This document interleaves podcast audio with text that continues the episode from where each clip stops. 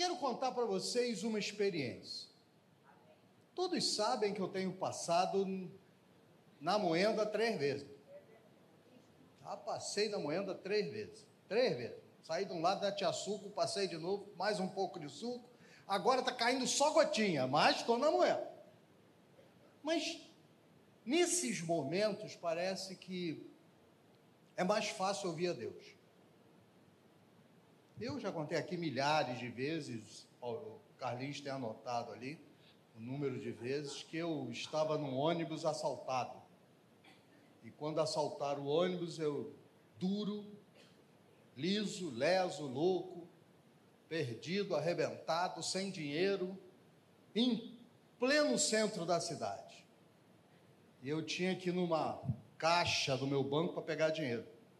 E eu me lembro que eu puxei a cigarra, fui até a frente e fiquei esperando o ônibus parar. Eu estava naqueles primeiros degraus. E eu falei ao Senhor: Senhor, eu estou no fundo do poço. E o Senhor falou para mim na hora: então você está no ótimo lugar. E eu perguntei: como assim, Jesus? E ele falou para mim assim: porque quando a gente está no fundo do poço, só tem um lugar para olhar para cima. Quando você está no fundo do poço, qualquer corda que eu mandar, você segura, não escolhe. Quando você está no fundo do poço, o que eu falar, você ouve. E é a realidade. E eu estava Estou falando tudo isso para falar sobre o texto que eu vou ler, que é um texto que normalmente não tem sido pregado. Esquecemos. Eu estava um dia desse orando e o Senhor falou, falou meu coração assim: diz para mim, igreja, ou, ou eles agem ou ficam. Vou repetir. Diz para mim, igreja, ou eles agem ou ficam. Pouca gente tem chamado a atenção da igreja para fato, os fatos que estão acontecendo ao nosso redor. E eu olho as pessoas, eu vejo como se nós estivéssemos num sono. Nós estamos vivendo uma vida de autoajuda quando o Senhor nos avisou que era outro o seu propósito para nós. Abra sua Bíblia. Mateus, capítulo 24. Eu vou ler a partir do verso 3. Mateus 24. Vê se sua Bíblia tem Mateus. Vê se ela tem o capítulo 24 ou está faltando a página. Eu comprei para minha filha uma Bíblia, dei de presente Isaías e até 11, e acabava o resto. Não tinha, o resto dos 50 capítulos não tinha. Então eu sempre recomendo que você, antes de comprar a Bíblia, veja. Está faltando página. Ou se você arrancou a página. Também acontece muito. Nós arrancamos a página para não ter que ler aquilo. Eu sei passar pela, pela prova, eu sei passar por fome, eu sei passar por prisão, eu sei tudo posso naquele que me fortalece. Arrancaram para o início, só ficou com tudo posso. Outro dia o pastor Paulo ligou para mim, Rich, eu posso te escalar, não sei aonde? Eu falei, tudo podes naquele que te fortalece. Outra vez ele ligou para mim, Rich, você pode ir lá não sei aonde? Eu digo, o que é que tu me pede rindo que eu não faço? O que tu pede chorando que eu não faço rindo? Aí ele morre de rir. Diz assim o texto. No Monte das Oliveiras, Achava-se Jesus assentado quando se aproximaram dele os discípulos em particular. E lhe perguntaram: Dize-nos quando. Primeiro ele disse assim: E lhe pediram. Então, quando você lê esse texto, a ênfase é de que alguém está pedindo, Alexandre. Por favor, diga para gente, fala para gente o que é que vai acontecer, o que quando sucederão essas coisas e que sinal haverá da tua vinda e da consumação do século. Fala para nós, não nos deixe sem saber. Jesus respondeu: Vede que ninguém vos engane. Então, qual é o primeiro sinal? Que ninguém vos engane. O primeiro sinal do texto é que haverá engano.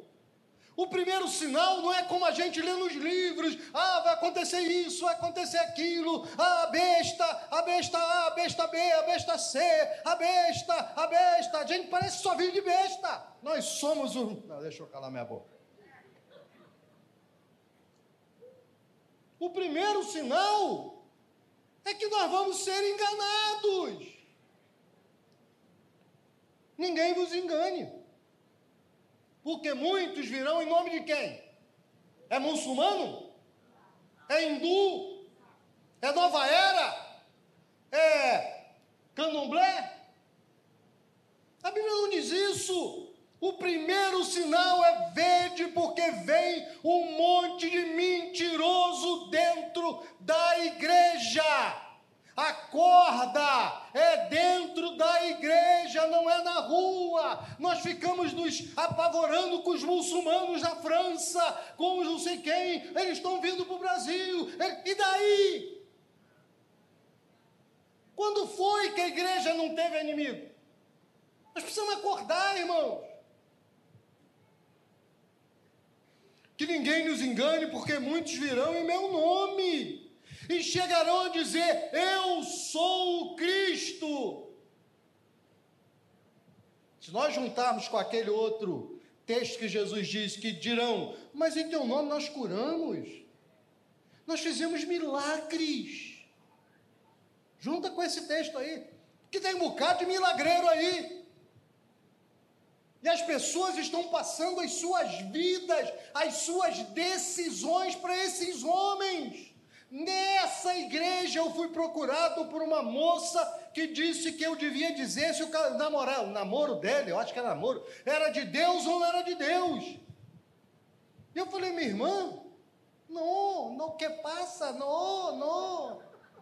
Não sei, não saberei como é, como é, para que sim, pero que não. E elas são, porque da igreja que eu vim, quem disse é de Deus ou não é o pastor. Meu irmão, pastor foi levado à condição de semideus. Agora eu digo se seu casamento é de Deus ou não. Onde nós vemos isso na Bíblia, irmão? Muitos virão e dirão: Eu sou Cristo, e enganarão a muitos. Não é pouco, não, é muito. Tem um bocado de gente que sai daqui para ir naquela igreja que tem o repleplé, que tem o tititi, que tem o marchar, vão marchar, que tem o pandeiro, que tem não sei o quê, que tem uma cai chuva de ouro. Me chamaram para a igreja dessa. Ó, vamos lá, que lá tem uma chuva de ouro.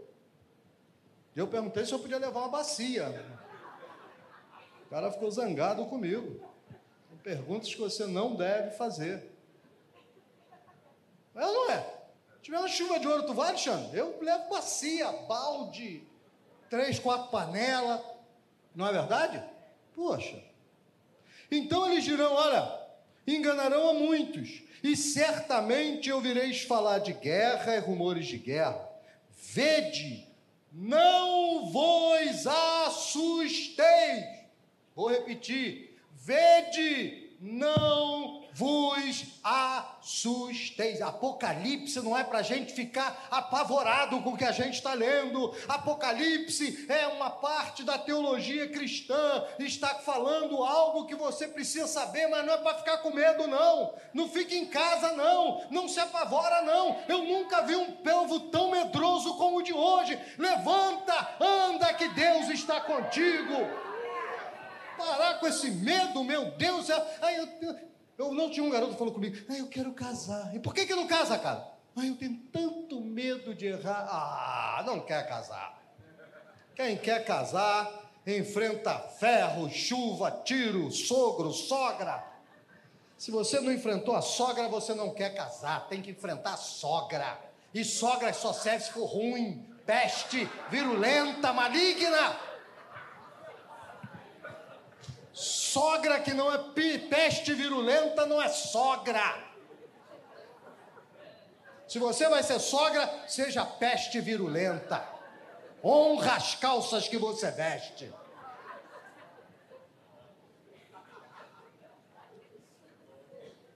Não temas, Não vos assusteis, porque é necessário assim acontecer. É necessário. Não é uma coisa que está aleatória. Não está acontecendo por acaso. Está acontecendo porque é necessário. Ah, eu vou ser preso. Necessário. Eu vou ser morto. Necessário. O que não pode é eu negar Jesus. O resto é necessário. Necessário. É necessário que a coisa aconteça assim. Mas ainda, ouve aí, povo de Deus, que está apavorado, ainda não é o fim. Ainda não é o fim. Isso tudo que nós vamos ver daqui a pouquinho, não é o fim. Vamos parar com esse negócio? Ah, quando destruíram lá as torres gêmeas, meu Deus, ah, acabou o mundo, acabou o mundo. Irmãos, há um dia e há uma hora para a volta do Senhor. Ainda não é o fim, porque se levantará nação contra nação, reino contra reino. Nação quer dizer a palavra grega etnos, de etnia. Nação é povo, é gente, é pé no chão, vai se levantar preto contra branco, vai se levantar os. Lá na África tem um monte de, de pessoal que não se acerta de jeito nenhum, vai se levantar, e também vai se levantar país contra país, é povo contra povo, e também país contra país. Nada disso é o fim.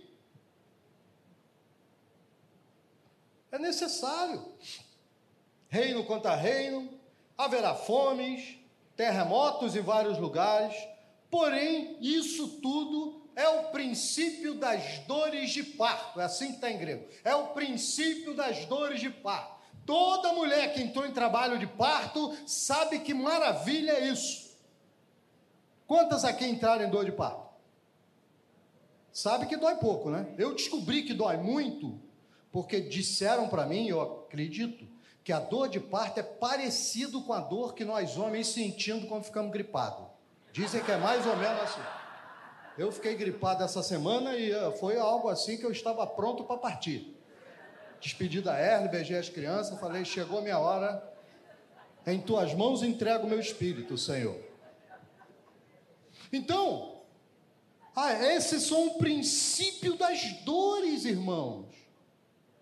Aí, para não deixar dúvida, Jesus continua falando. Então, e esse então é advérbio de tempo, não é conjunção. Então pode ser conjunção em alguns casos, mas neste caso está a palavra grega é tote. Tote quer dizer então, nesse tempo, nesse momento, nessa hora, né? quer dizer isso. Então quer dizer, nesse tempo, neste tempo, sereis atribulados. Sabe aqueles que estão falando para você que você vai ser arrebatado antes? É melhor ler a Bíblia, tá? Você está botando todas as suas fichas que você será arrebatado antes da tribulação. Ok, mas isso a Bíblia não está falando sobre tribulação, está falando antes da tribulação. E diz: vocês serão atribulados e vos matarão.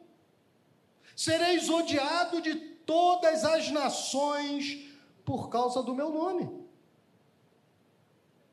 nesse tempo, nesse tempo, antes da tribulação, antes de arrebatamento, que o pessoal fala tanto, antes disso tudo, nesse tempo, nesse tempo, muitos hão de se escandalizar, quer dizer, cair, escandalizo, em grego quer dizer tropeçar, cair numa armadilha, um buraco que você cai dentro, quer dizer isso. Então muitos tropeçarão, cairão, trairão. Está falando da igreja. Não está falando do mundo. Nada disso é novo no mundo. Mas na igreja nós não traíamos, nem odiávamos. Vão odiar uns aos outros.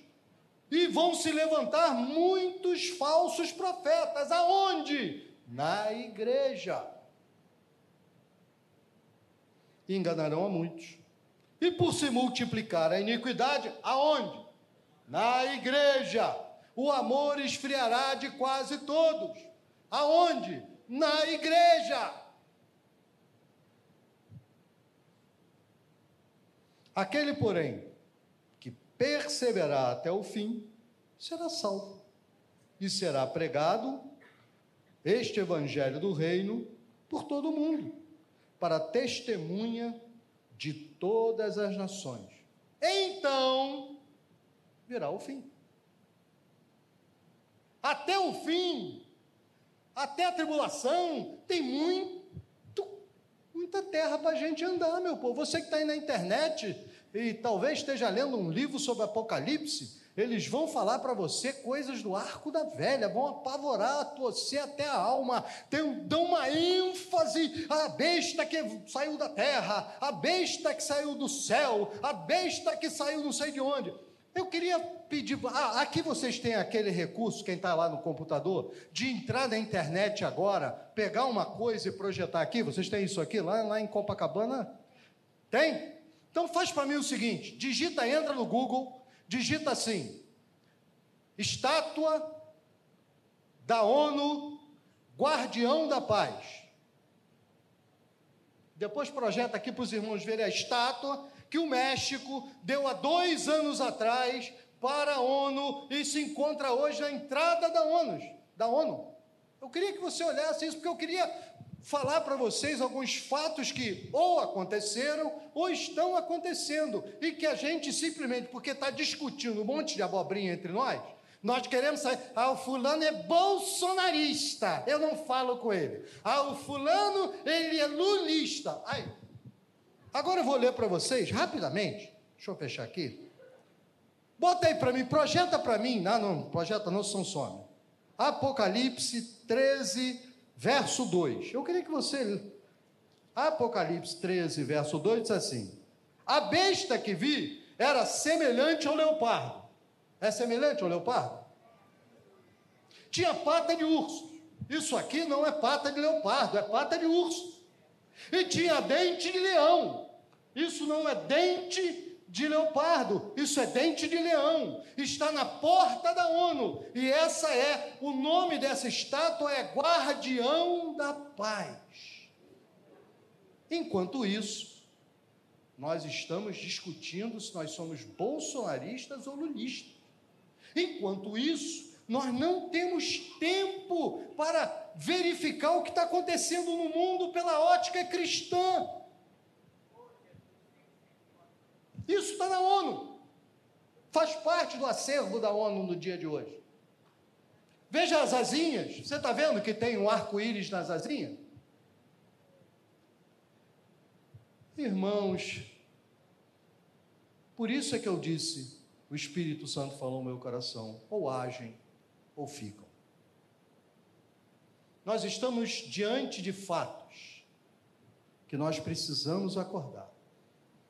Primeiro fato que está patente diante de nós é que nós abandonamos causas que são tipicamente cristãs. Evangelização é cristão. Pois eu tenho visto várias igrejas que dizem que nós não temos que pregar o evangelho a indígenas, a africanos, porque destrói a cultura dele. Ainda bem que os apóstolos não pensavam assim, porque senão nós ainda estaríamos na floresta matando gente e comendo. Mas nós defendemos, ainda que Jesus diga: vá por todo mundo, pregai o evangelho a toda criatura. E aqueles que crerem serão salvos, mas os que não crerem já estão perdidos. Nós abandonamos a evangelização. Nós abandonamos a ideia de missões. Pergunta o pessoal de que fala de missões aqui a luta que é, o parto da montanha que é.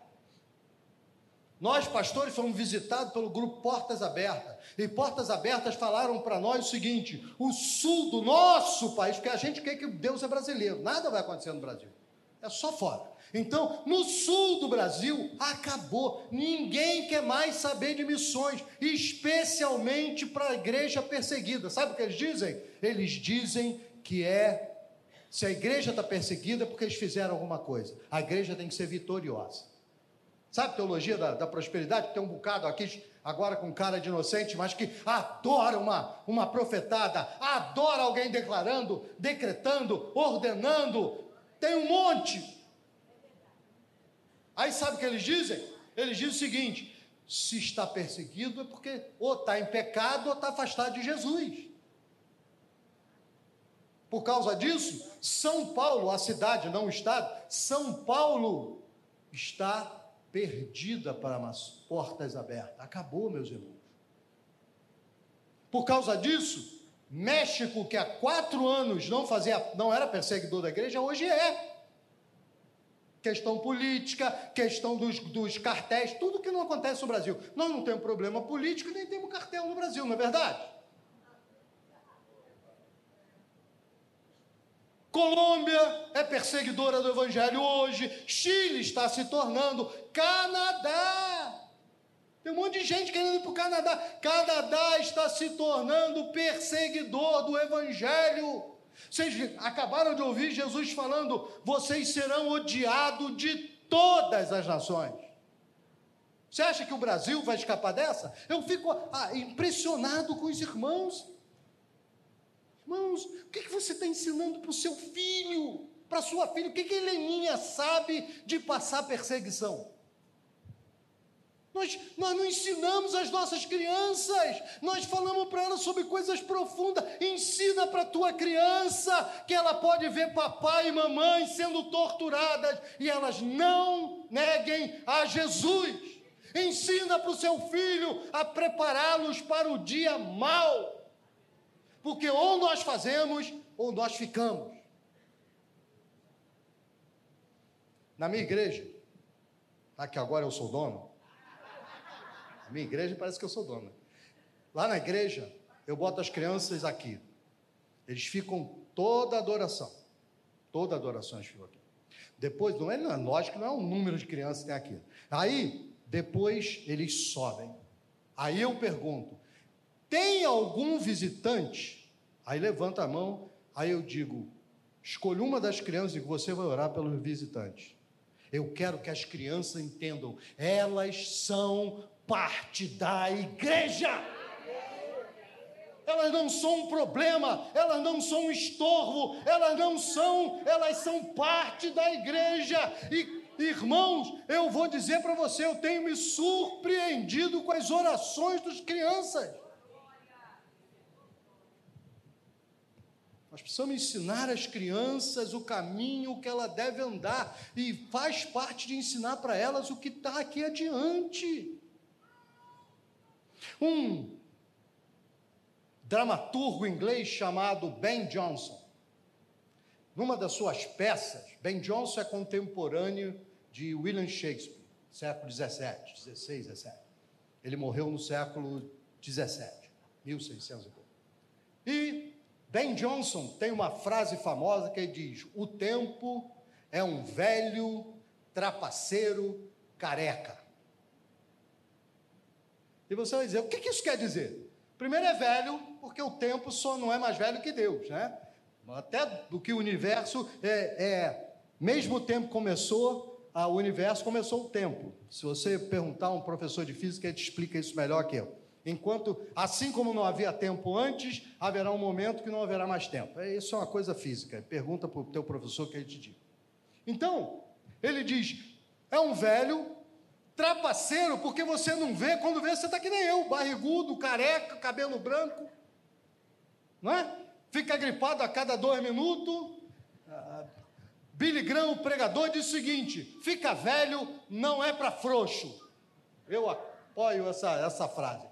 Não é para frouxo, só cabra macho verdadeiro fica velho com altivez. O resto cai morto antes da hora, se entrega, prepara para partir para a glória. Irmão, Tá pensando que é mole? Outro dia eu meti a mão no meu bolso, tirei uma lista. Antigamente eu meti a mão, tirava telefone de garota. Hoje eu meto e assim, um quilo de carne, dois reais, não sei o que lá, traz duas. É isso que anda no meu bolso hoje em dia. Tá foi, estou ficando velho, acabou. Pendurei a chuteira. Já estou pensando em recolher o cabelo para fazer uma peruca. Já que vai dar difícil pentear o cabelo daqui assim para cá, vai ficar difícil. É um velho é um trapaceiro e é careca porque ninguém leva a sério uma pessoa careca.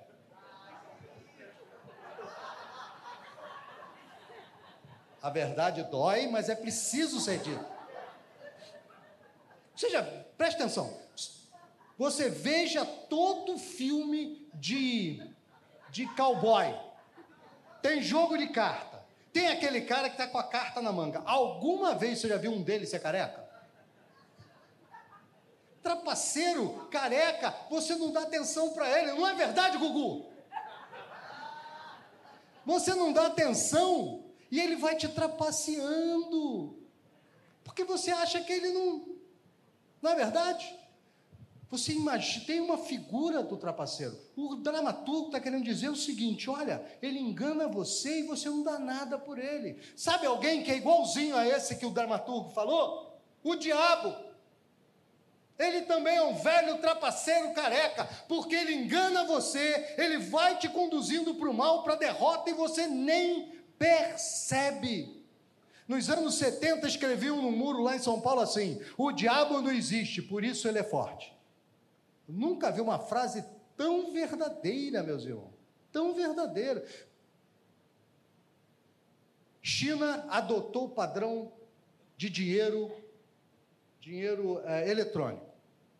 A Europa adotou o padrão, vai adotar, já está em discussão no parlamento, dinheiro eletrônico. Os Estados Unidos, enquanto todo mundo discutia aquele monte de abobrinha na época da, da pandemia, adotou o padrão eletrônico. Aí você diz: o que, que tem? Ah, ótimo, assim não tem que andar com dinheiro. Pô, vou lembrar, refrescar, porque a gente é o dizendo, é um trapaceiro careca. Vocês lembram que a Bíblia diz chegará um momento, ou você tem o símbolo da besta, ou você não compra nem vende. Se você tem dinheiro em papel, dinheiro em papel você pega, esconde no, aqui, ali embaixo, no sapato, na boca, onde você quiser. Mas se o dinheiro não existe, é eletrônico, como é que você controla o dinheiro?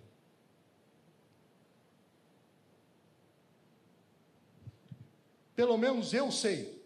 Três empresas mundiais, uma delas a Amazon, já, já desenvolveu um, uma patente para ler a sua mão, aqui, a parte de cima da mão. Porque as veias que tem, não, não existe duas iguais. É melhor que o olho, é melhor que identidade, é melhor qualquer coisa. E é muito mais simples carregar a mão, né? Do que fazer assim, fazer botar no olho. Você bota simplesmente assim. Três empresas. Eu sei por, com certeza, três. A partir do momento que você tem um dinheiro eletrônico, seu dinheiro é carimbado. Você dá dízimo, ele já sabe que você é dizimista, você deu para a igreja. Você compra um livro evangélico, já sabem que você está é, tá comprando o livro evangélico. Comprou uma música evangélica, já sabe. É como Spotify. É como Amazon Prime, você liga no, no, no Spotify para ouvir música, todo mundo sabe que você ouve música evangélica, faça como eu, só ouça Led Zeppelin. Estou enganando todo mundo. Essa cola, não cola não? Essa cola. Então, com dinheiro carimbado, você identifica a pessoa.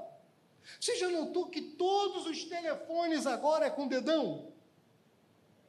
Não é mais senha, tem senha, mas é dedão. Para onde vai a sua digital? Você já se perguntou?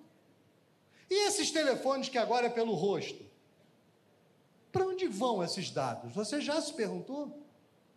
Você já notou que uma vez que você começa a entrar no Amazon, daqui a pouco você só recebe propostas das coisas que aparentemente te interessam? Eu no Amazon nunca recebi um filme pornográfico. Eu só recebo coisas de Bíblia. Por que será, né? Nunca ninguém me ofereceu no Amazon alguma coisa, ah, sei lá, sobre antissemitismo, sobre comunismo, marxismo, leninismo. Nunca ninguém me ofereceu. Agora, todo tipo de Bíblia, como eles sabem?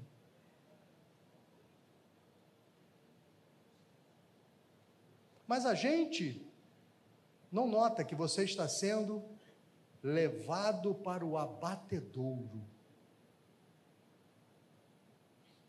Você vai se deixando levar e sem pensar. Vocês viram como mudou a política quase mundial contra Israel? Vi duas, três semanas atrás um ex-ministro da Defesa israelense falando o seguinte: Israel tem que saber que se ele entrar em guerra com o Irã, ele estará sozinho. Não conte com os Estados Unidos. Estados Unidos abandonou Israel. Sabe quem mais abandonou Israel? O Brasil. Até quatro, cinco meses, seis atrás, Israel era aliado do Brasil. Agora, nós nos aliamos aos inimigos de Israel. Nós recebemos apoio do Hamas, nós apoiamos o Irã, nós assinamos acordo com a China, nós já, já aceitamos acordo com a Rússia. Se lembra que era quase pecado o Brasil não condenar a Rússia? Nossa, como quatro meses fizeram diferença.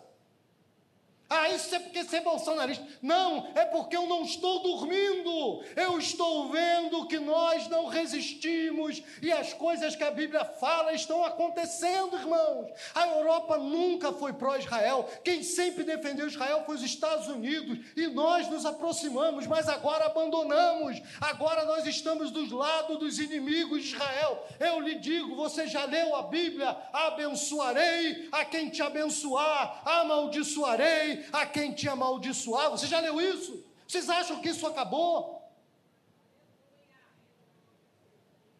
Mas eu vou lá. Você quer ver só? Segundo a pesquisa, a última pesquisa eleitoral, 35% da igreja evangélica votou no atual presidente. 35%. 35% não se importaram. E aqui eu não estou condenando se está certo, está errado, isso não, não é juízo de valor. O que eu estou falando para você é o seguinte: 35% da igreja não se importou que vai haver aborto não se importou com a ideologia de gênero, liberação de drogas, isso tudo foi debatido a exaustão. Eu fiquei impressionado que não se debatia tema econômico, que é o que nos interessa mais aqui perto. Só se falava em aborto, em droga e ideologia de gênero, e nós não nos importamos. Deixa eu falar para você três coisas: aborto, ideologia e esse negócio são abominações Lemos a Bíblia, a Bíblia diz que matar criança é abominação, a Bíblia diz que droga é andar na carne, é abominação, a Bíblia diz que. Como é que chama? Idolatria é abominação, irmãos. Nós estamos sendo estabulados, nós estamos aceitando. E sabe qual é a desculpa? Eu ouvi. Ah, eu não apoio isso. Pô, mas você não apoia isso, mas você votou nisso. Ah, eu não apoio. Não, peraí, você está muito equivocado. Aconteceu na França. O, sabe por que, que eu fico assim desesperado? Meu irmão, é porque eu vejo. Lá na, na França, no primeiro mandado, mandato, perdão, primeiro mandato ah, de Macron, ele, ele passou, mandou a lei do casamento de, de pessoas do mesmo sexo, e houve um levante em, na França. 300 mil pessoas foram para a rua. Aí ele falou o seguinte: presta atenção, para a próxima eleição, essa já foi, esquece, essa não vai mudar nada, não adianta, para a próxima. Ele falou o seguinte: quando eu me candidatei, eu apresentei 32 propostas. 32. A de número 9 era essa. Quando você votou em mim, você votou nas minhas 32 propostas.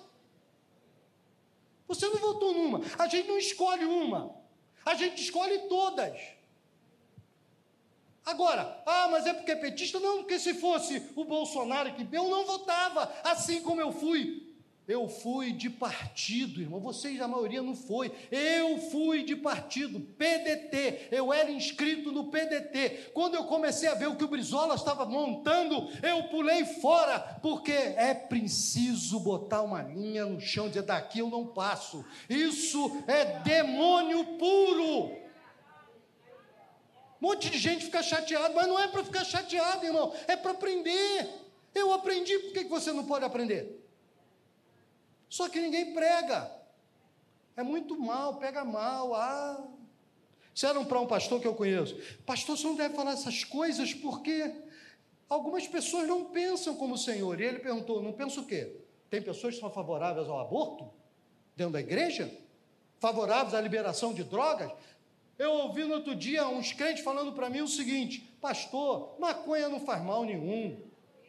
Eu aconselho você a ouvir, está na internet, você acha fácil, o, não é testemunho, o depoimento da Nana Caime, Nana Caime, cantora, ela vai contar a história do filho dela nesse depoimento, ele nunca foi viciado em nada mais que em droga, morreu todo arrebentado, vamos parar com isso, isso é do mundo, é o mundo que vai incutindo em você ideias estúpidas e você crê. Lá atrás, nos anos 60, diziam a mesma coisa: maconha abre a tua mente. Olha o que aconteceu.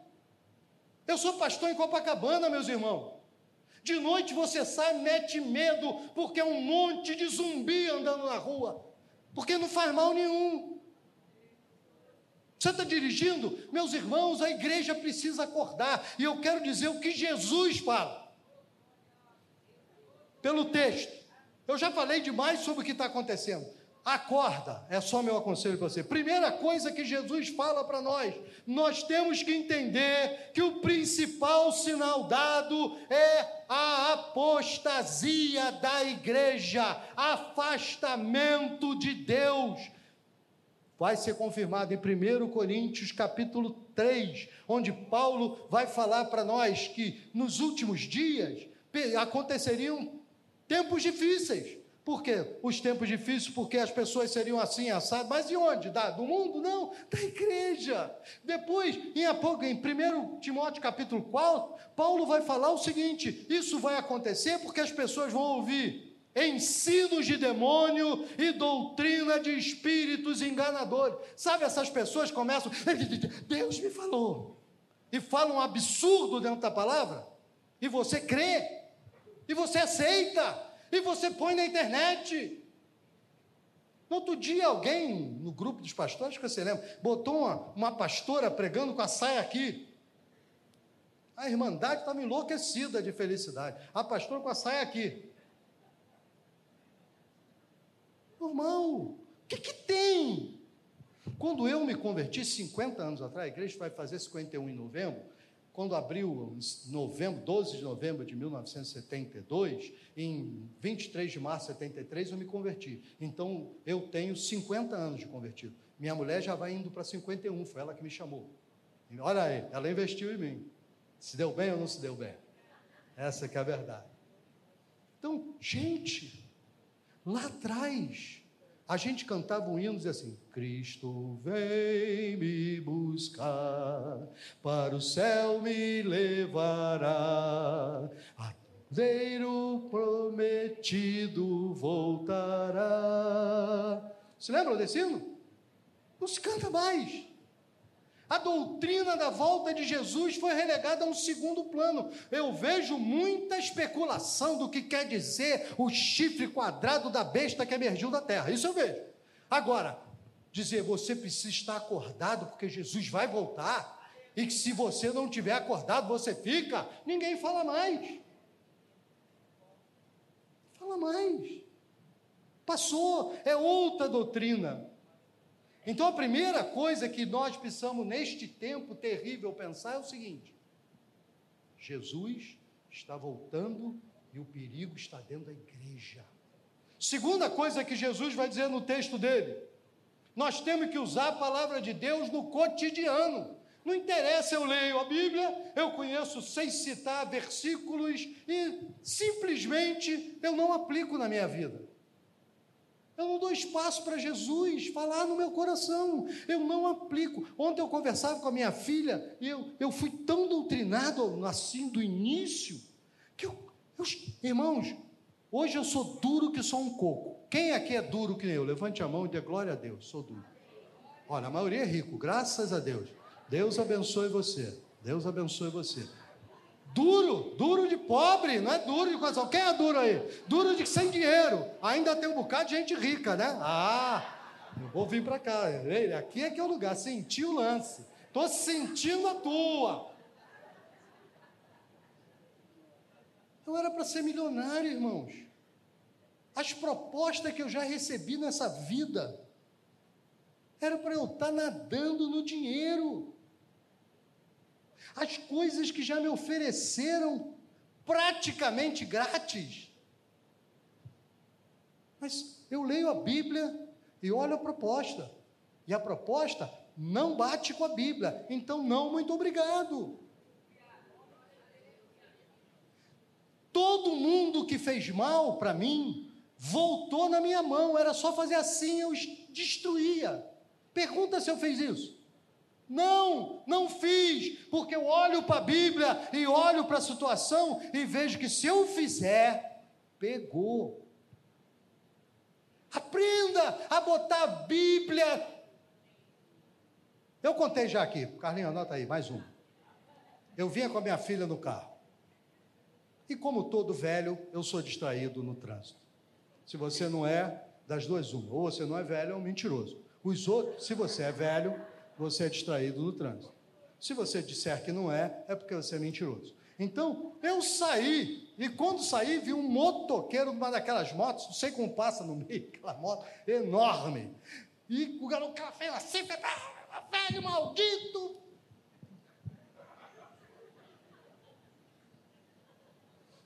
E eu fui até perto dele, baixei, disse: Meu irmão, me desculpe, eu errei olhando para mim e esperava que eu tirasse o 38. O 38, o meu 38 se chama Tenório, está guardado lá em casa. Não, brincadeira, eu nunca tive revólver, inclusive podia, nunca tive nem quero. Porque revólver faz todo mundo ficar macho. Eu prefiro ser isso que eu sou: feio, fraco, frouxo, ferrado, com formiga no fundo, 6F. Aí eu fiz assim, me perdoe. Aí o cara apertou a minha mão. Eu puxei e dei um beijo na mão dele. Desculpa. O cara ficou olhando para mim, foi embora. Quando eu olho, minha filha, pai, você tá maluco? Beijou a mão do cara. Falei, filha, eu beijava até a boca.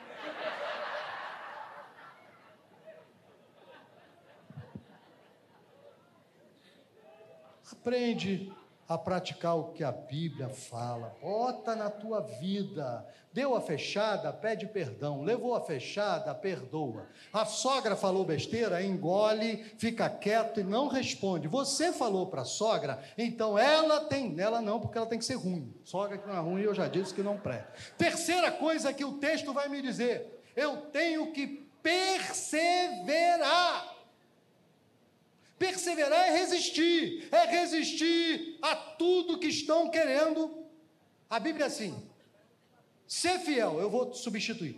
Persevera até a morte e dar-te-ei a coroa da vida. Perseverar até a morte quer dizer perseverar até o dia que morra, ou então perseverar até o dia que custe, é preço perseverar. Se você tiver que pagar o preço com a vida, pague, mas persevera. Vocês dizem amém a isso ou não? Persevera, ensina a Heleninha a perseverar. Aos papais aqui que têm filhos pequenos, ensina eles a perseverar. Ensina aos netos a perseverar. Ensina todo mundo a perseverar. É fundamental. Persevera, resiste, resiste à doutrinação, resiste à mistura de valores com o mundo, resiste ao ridículo, resiste às acusações sem fundamento, resiste ao desejo de ser isentão. Há um bocado de crente que ficou em cima do muro agora. Desculpe, irmãos. Ou é de um lado ou é do outro. Ou está de um lado ou está do outro. Se eu estiver em cima, eu já estou do outro. Os que comigo não ajuntam, espalham. Quem não é por mim é contra mim. Não há muro. Desculpe, irmão, eu sei que eu não estou ganhando amigos aqui hoje, não há problema. Mas eu estou ganhando, irmãos, tranquilidade, o sangue de vocês não cairá na minha mão. Eu falei a vocês, agora é com vocês, meus irmãos, é com vocês. Separa um tempo da sua vida para buscar a Deus, coisa que acabou. Alexandre, acabou. Esse negócio de separar um momento, para mim é na hora do café. Eu acordo mais cedo que todo mundo lá em casa. Sou, fui de marinha, estou velho, velho dorme pouco, acorda mesmo, e eu acordo e faço café para todo mundo. Aquele tempo que eu estou tomando o meu café, antes de todo mundo começar a andar, é o tempo que eu separo para ler a palavra de Deus. É naquele momento. Depois dá tempo para aquelas coisas caírem no seu coração e começar você a se alimentar dessas coisas. Quando você lê o jornal, leia com olhos de quem leu a Bíblia. Não leia com olhos de quem votou em fulano ou beltrano, isso é irrelevante. Olha o olho de quem leu a palavra de Deus. Por último, tenha senso crítico. Evangelho, Jesus vai nos ensinar que nós devemos vigiar e não acreditar em tudo que contam, não, hein? Senso crítico, hein? Eu estava um sábado, Erling e as meninas tinham saído. Eu estava sozinho, deitado na minha cama, eu e Pitoco. Pitoco é meu cachorro, para quem não sabe.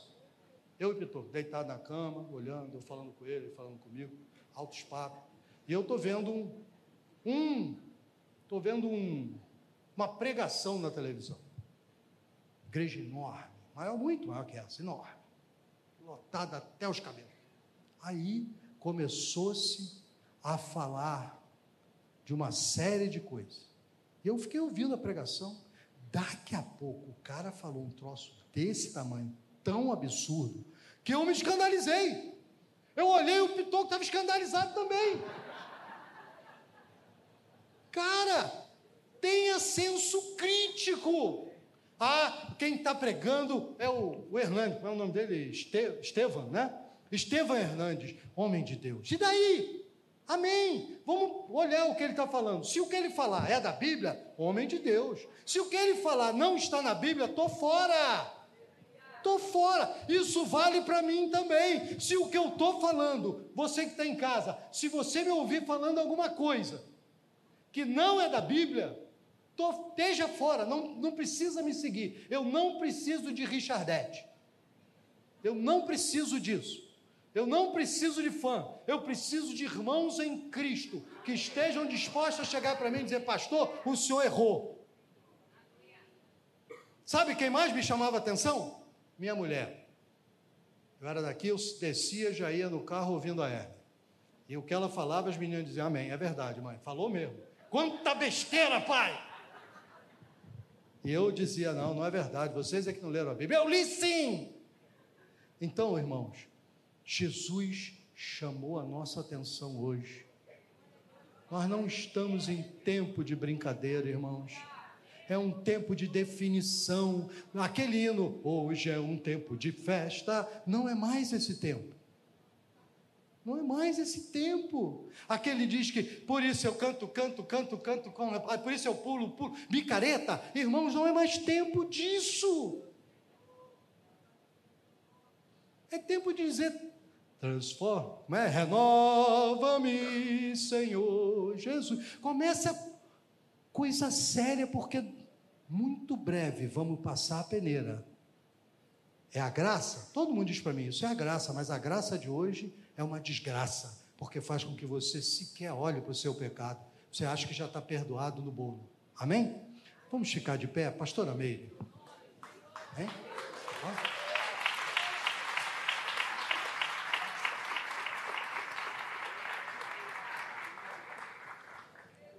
Eu ia pregar aqui, ó.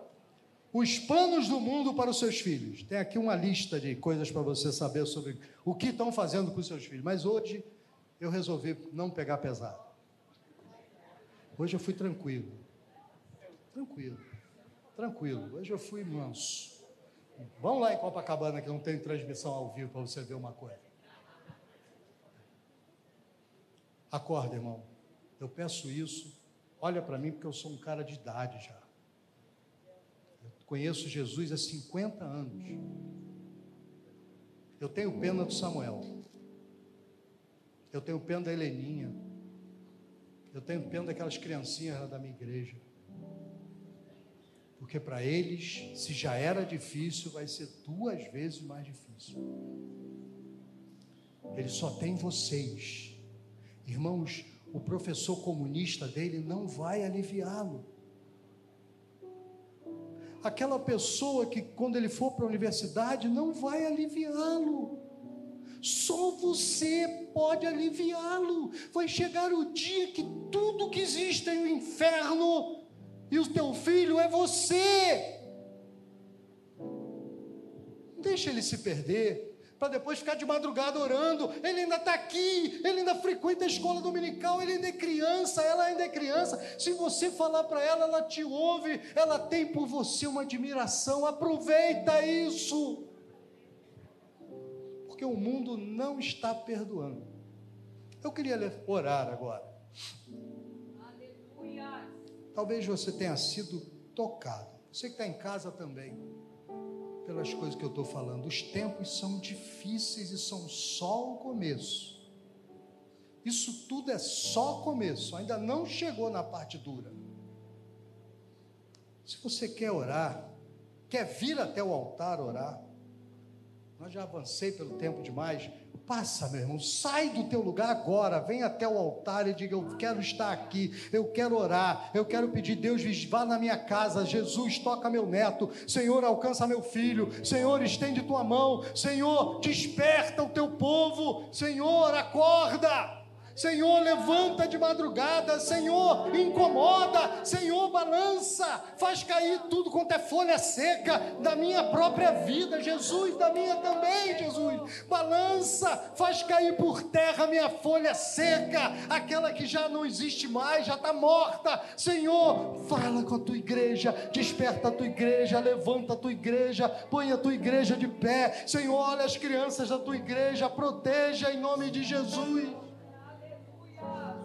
Pai querido, nós estamos diante de Ti. Pai querido, nós estamos no Teu altar, clamando, clamando pela Tua misericórdia. Nós estamos aqui clamando por despertamento, avivamento. Nós estamos aqui clamando por que as escamas caiam nós estamos aqui, Jesus, porque nós queremos que tu, Senhor, fale conosco, ainda que não seja o que nós queremos ouvir. Senhor, livra-nos da autoajuda, leva-nos para o céu, desperta o nosso coração, abala a nossa vida, saculeja, Senhor, o teu povo, faz teu povo ver a tua realidade.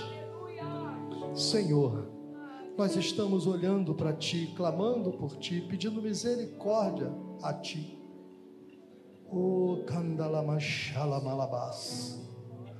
Mova Jesus, mova Jesus o teu espírito em nosso nosso meio. Mova Jesus o teu espírito. Fala com teu povo durante o sono, fala com teu povo em todo momento. Não nos deixa sair Senhor, cair em tentação, mas livra-nos do mal, porque teu é o reino, o poder e a glória para sempre. Amém. Aleluia.